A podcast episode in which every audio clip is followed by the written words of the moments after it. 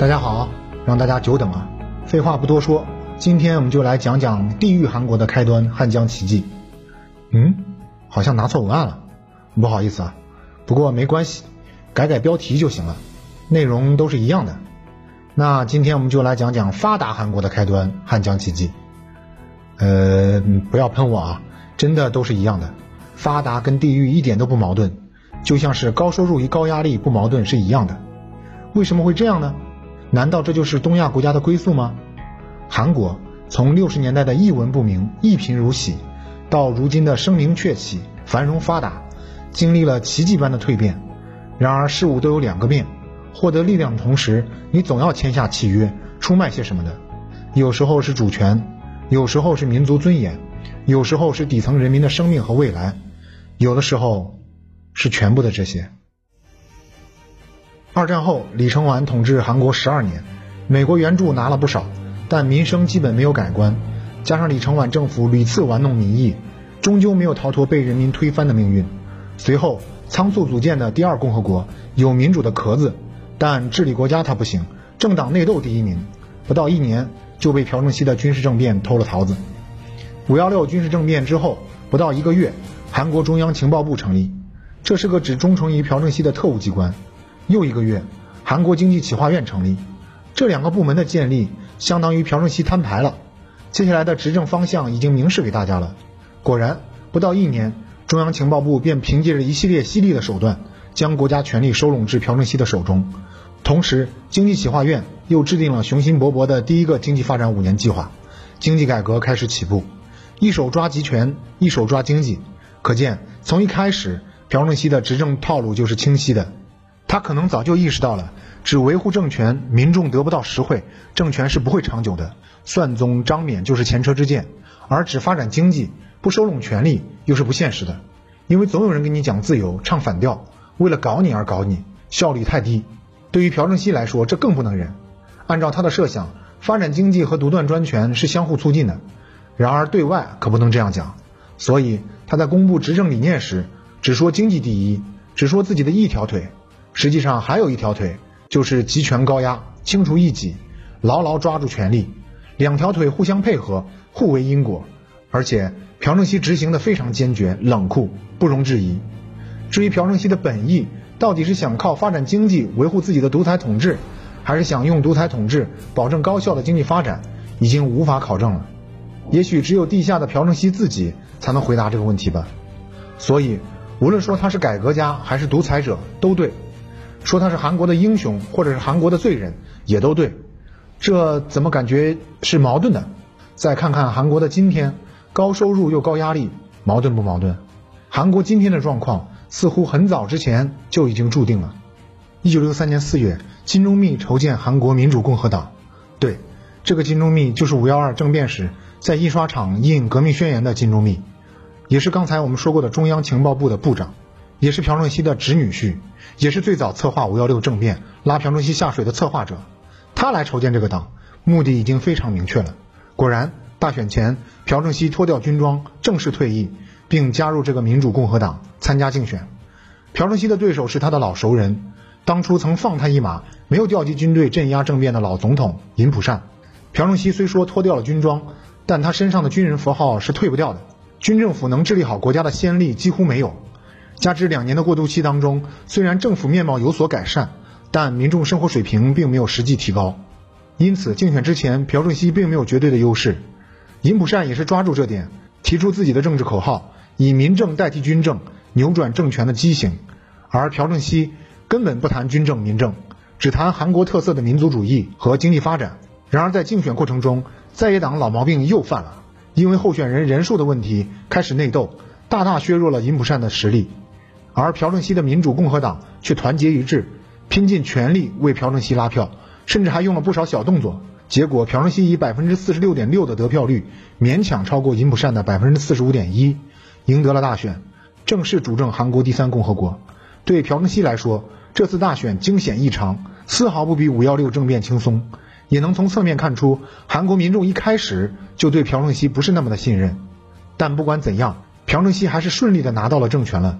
而且这次是名正言顺的民选总统，既合法又民主。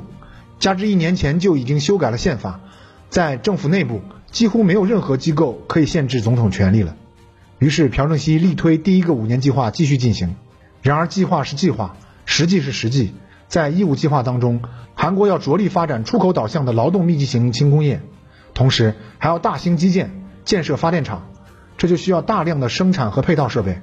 说人话就是需要美元。可是当时的韩国穷的内裤都买不起，哪还有美元？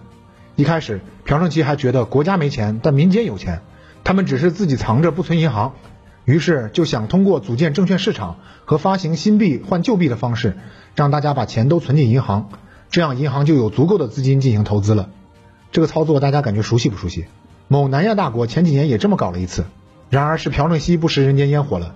新币发行后，他们才发现韩国是真的穷。政府没钱，民间更没钱。当时韩国的人均 GDP 只有八十多美元，是不是想到了谋损？所以发行新币只是缓解了当时流通不足的问题，为将来打下了点通货规模基础。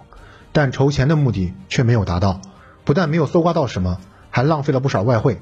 韩国自己没有能力印钞，是花外汇委托外国印刷的新钞，简直是偷鸡不成蚀把米，国库更加空虚。一五计划上来就碰了一鼻子灰。这可怎么办？怎么才能解决没钱发展的问题？这个不妨参考一下八十年代的昆山。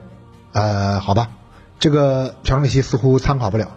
不过筹资这事儿都写在教科书上，都是显学，比较适合当时韩国的就四种：一、寻求援助；二、吸引投资；三、出卖初级产品；四、借外债。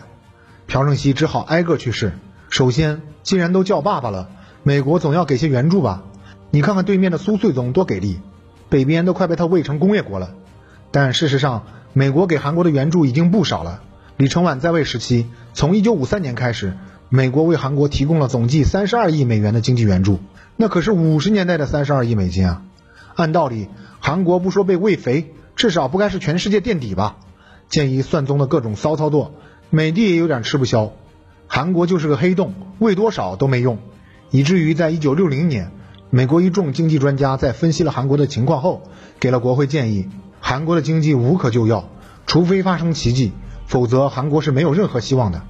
于是，美国也不想再填这个无底洞了，明确告知韩国，从1961年开始，逐年削减对韩援助，至1965年不再为韩国提供任何援助了，算是彻底放弃了韩国。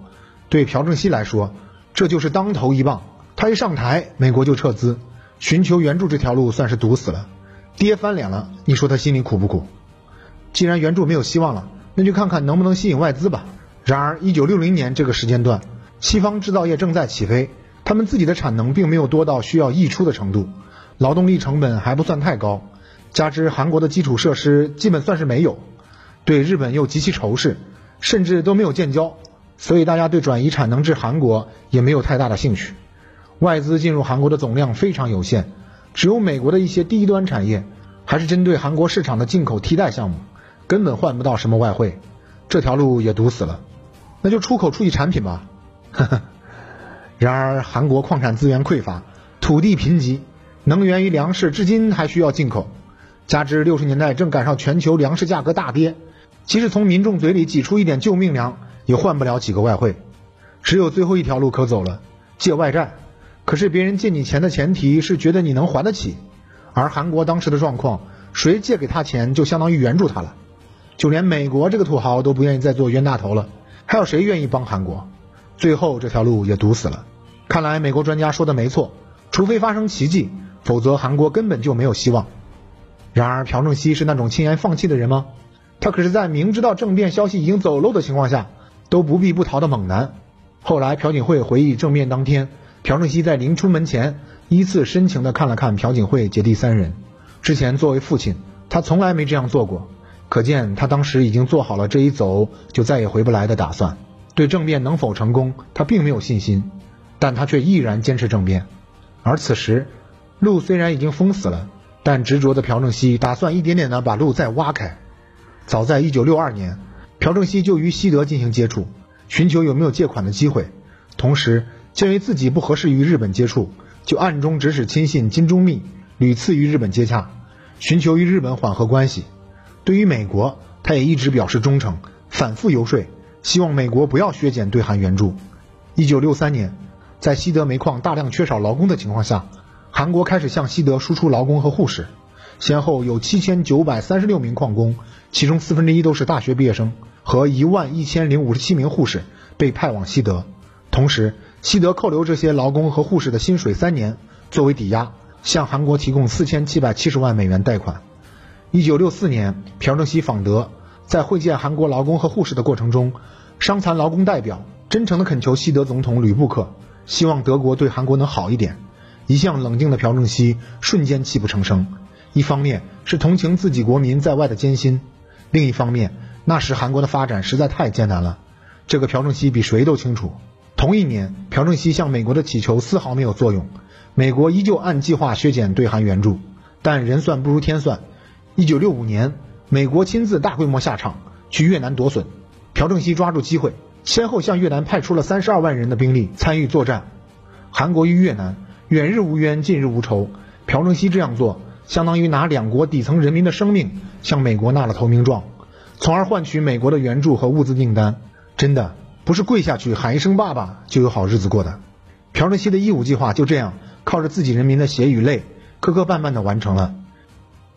一九六一年至一九六七年，韩国 GDP 翻了一番多。年均增长率超过百分之十，人均 GDP 也几乎翻了一番，民众生活本该更轻松一点了，然而并没有。接下来的第二、第三个五年计划，韩国开始在化工、钢铁、造船等基础工业方向发力，这又需要大量资金，韩国不可能收割其他国家，只能压榨底层国民，压榨企业家。你没听错，是真压榨企业家，不给企业自由选择行业的权利，有一定规模的。必须建立综合商社，投身重工业，丝毫不顾及他们的利润率。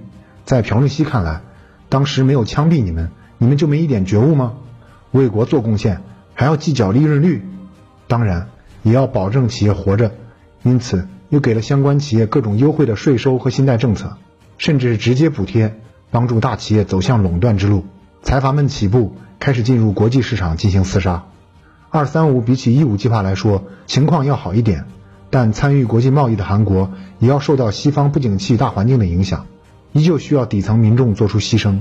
而朴正熙就像是一个专制的家长，拿着皮带站在旁边，督促着你学习，几乎不给你休息的时间。你稍有消极，就给你来一顿皮带炖肉。没错，这对你的未来有好处。但现在的你被逼成这样，不想反抗吗？加之朴正熙为了寻求日本产业转移和技术转让，主张与日本恢复外交关系。这犯了韩国的大忌，大家又把他在日据时期写血书效忠天皇的旧账翻了出来。可以这样讲，在朴正熙高压统治下，民众对他的不满就从来没有减弱过，甚至是一浪高过一浪。韩国又开始游行示威、街头暴动。哎，这就是韩国特色吧？这并不能怪民众，做好心理准备吧，后面的游行示威还多着呢。这里有个例子：一九七零年十一月，由于工厂工作时常违法，就是超级九九六吧。过度压榨工人，但工人多方投诉无果。年轻的缝纫工全太一在和平市场桥头手持劳动基准法，点燃了自己身上的汽油，高喊要尊重劳动法，我们不是机器，葬身烈火之中。全太一自焚事件震惊了全国，民众对朴正熙的不满达到了一个新高潮。同时，在野党也处处跟朴正熙作对，美国也不停地直接或间接干涉朴正熙的行动。这种情况下，朴正熙是不是应该考虑考虑？发展经济这件事不可能一蹴而就，到某个节点时，是不是应该适当的把速度放慢一点，着手缓和一下各方情绪，改善一下民众的生存环境呢？不然发展经济是为了什么呢？然而他可是朴正熙啊，他能这么想吗？于是，在韩国，似乎算宗又上线了，暴力镇压民众，不分左右取缔政党，修改宪法，逮捕进步人士，加之国际形势变化，南北关系缓和。甚至有和平统一的迹象，朴正熙之前维持高压统治所凭借的国家安保法也失去了意义。在这种情况下，朴正熙还能有什么像样的民众支持率呢？然而，总统换届大选就要来了，朴正熙要怎样做才能重新赢得民心，继续执政韩国呢？进度条已经支撑不住了，我们下期详细说。